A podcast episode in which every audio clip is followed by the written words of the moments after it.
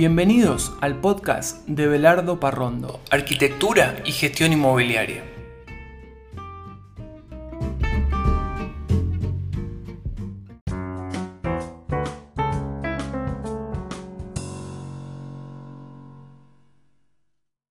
Bienvenidos al episodio número 4 del podcast Belardo Parrondo. Hola Luciana, ¿cómo estás? Hola Pablo, ¿cómo estás? ¿Qué tal? Bienvenida a un nuevo episodio. Gracias. Continuamos lo que veníamos tratando en el episodio anterior de propiedad horizontal. Bien. Algo que nos quedó pendiente. Asambleas. ¿Qué es una asamblea de propietarios? Bueno, una asamblea es una reunión de propietarios que sirve para resolver los temas de la vida del consorcio. Por ejemplo, la designación del administrador, la contratación del personal del consorcio, las obras que se van a realizar. Son muchísimos los temas que se pueden tratar en las asambleas. Pero es importantísimo que quienes decidan sean los propietarios de las unidades. Bien. ¿Quién convoca la asamblea? El reglamento de propiedad establece quién convoca a la asamblea y de qué forma. Generalmente lo hace el administrador del consorcio, pero también lo puede hacer el consejo de propietarios. La convocatoria debe incluir el orden del día, es decir, la lista de los temas que se van a discutir en esta asamblea. Bien, ¿cómo se toman las decisiones en la asamblea? Bueno, para tomar esas decisiones tienen que ser por mayoría absoluta de los propietarios. ¿Qué quiere decir? La mitad más uno.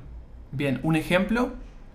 Si son 100 personas, por ejemplo, las que están en la asamblea, Bien, tiene que ser 50 más 1, o sea, 51 personas tienen que estar de acuerdo para realizar la votación. perfecto. ¿Sí? Entonces, para tomar una decisión, en ese ejemplo que vos diste, de 100 personas, 51 personas tendrían que estar de acuerdo para darle cauce a esa decisión. Claro, esa mayoría debe estar calculada sobre todas las unidades y también considerando el porcentaje de superficie que cada unidad tiene en el conjunto. Bien, O sea, así la mayoría debe representar a la mitad más uno de los propietarios y la mitad más uno de la superficie. perfecto.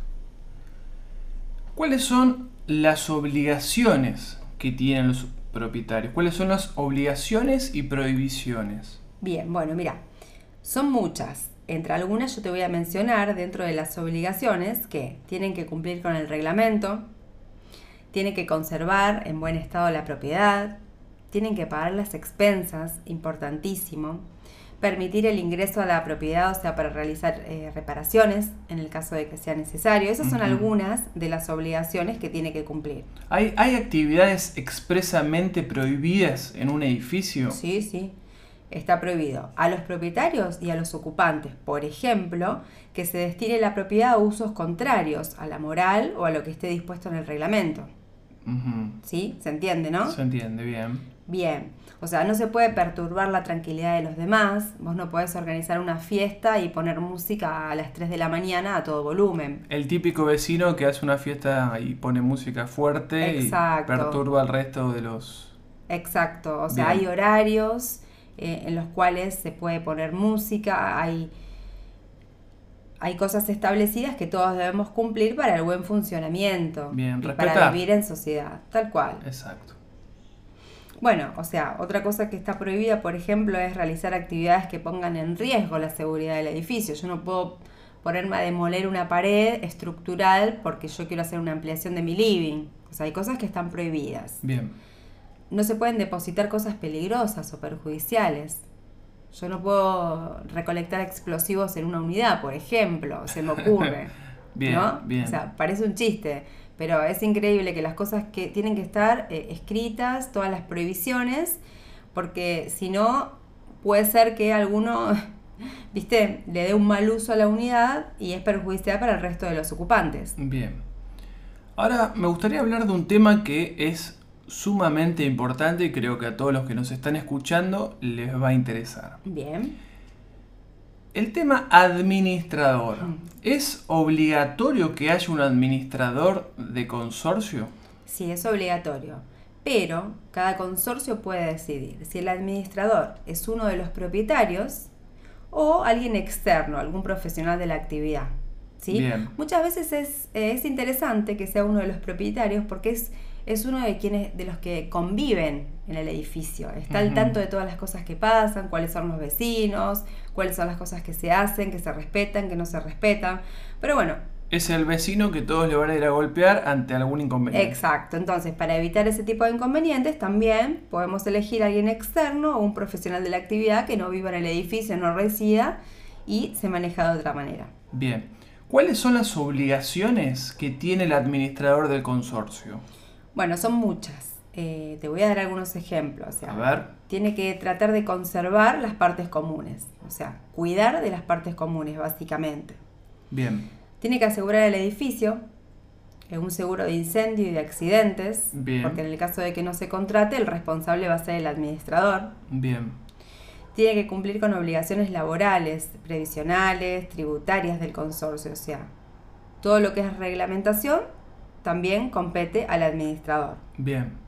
Tiene que ocuparse del tema expensas, la recaudación de los fondos, eh, tiene que llevar un libro, una contabilidad con detalles, porque cualquier propietario puede solicitarla. Bien. A ver qué otro ejemplo te puedo dar. Eh, tiene que guardar toda esa documentación del consorcio, eh, garantizar el libre acceso a los consorcistas a la misma. Ujú. Eh, él se tiene que ocupar, como decíamos hace un ratito, de convocar a la asamblea, o sea, esta reunión de propietarios para resolver las cuestiones relativas al edificio. Él se tiene que ocupar de eso, de armarla, de generarla, de avisar, notificar. Eh, otra cosa que te puedo decir es que tiene que cumplir las decisiones adoptadas por la asamblea. Bien. O sea, no es quien toma las decisiones, sino que el, el administrador es un mediador, es un intermedio, está mediando. Bien. ¿sí? Es una persona que se contrata para que cumpla una tarea. Bien.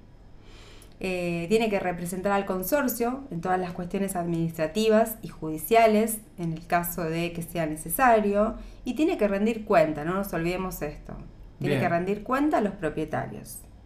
Y en el caso de renuncia, cese o remoción, debe poner a disposición del consorcio, dentro de los 15 días hábiles, los libros y la documentación pertinente de toda la tarea que realizó. Bien. ¿Está? Perfecto. Bueno. Para ir terminando este episodio, unas preguntas que nos han llegado a nuestro correo. De, vuelvamente lo vuelvo a recalcar, todos aquellos que quieran realizar alguna pregunta o consulta lo pueden hacer a través de nuestro formulario de contacto en nuestra página web oficial que es www.belardoparrondo.com relacionado con el administrador y también con las expensas que hablamos en los episodios anteriores. ¿Qué pasa si no pago las expensas? ¿Qué tema ese? eh? Bueno, si vos no pagás las expensas, el administrador puede hacer un certificado que le permite hacerte un juicio ejecutivo. Es decir, un juicio corto para cobrar tu deuda. Bien. ¿Qué pasa si no uso alguno de los sectores comunes? ¿Igual debo pagar las expensas que generan esos sectores? Exactamente, sí, sí, así es. Aunque vos no uses uno de esos sectores o servicios del edificio, tenés que pagar las expensas que genera ese sector o ese servicio. También el reglamento de copropiedad puede liberar a las unidades, por ejemplo, que no tengan acceso a ciertos sectores o servicios del pago de la parte proporcional de las expensas.